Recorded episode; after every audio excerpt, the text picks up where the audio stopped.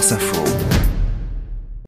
Sirène d'alarme, gilets jaunes, forêt de drapeaux nationaux blancs et rouges, mais aucun tracteur en vue, en tout cas pour l'instant.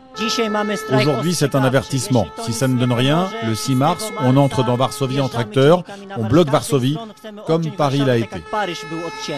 Lukasz Biernat cultive une centaine d'hectares, dont 60 de céréales et de betteraves à sucre dans la région de Varsovie. Je n'arrive pas à vendre mon blé et mon colza. Je le garde parce que je ne trouve pas d'acheteur à un prix correct.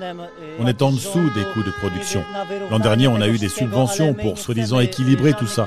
Mais on ne veut pas de subventions de l'UE ou du gouvernement. On veut des prix dignes qui nous conviennent.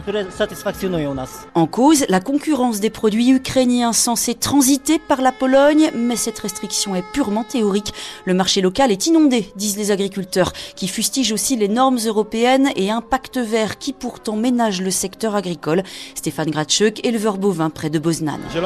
Le pacte vert prévoit la réduction de la production en Europe, avec la réduction des pesticides et des engrais. Mais les gens ne vont pas manger moins, simplement, on va importer de l'étranger, d'Amérique du Sud ou d'Ukraine. Routes et postes frontaliers bloqués, cargaisons répandues par terre, plus quelques banderoles pro-russes, l'affaire tourne à la crise diplomatique entre Kiev et Varsovie, pourtant alliées face à Poutine, et elle met sous pression le nouveau Premier ministre Donald Tusk. Bruxelles ainsi que Kiev doivent comprendre que le maintien de la situation actuelle est inacceptable pour des de milliers de personnes qui travaillent dur en Pologne et en Europe.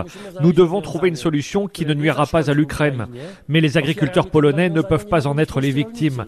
Ce serait la plus grande idiotie de l'histoire de nos nations que de nous quereller maintenant, parce que nous avons besoin les uns des autres comme jamais auparavant.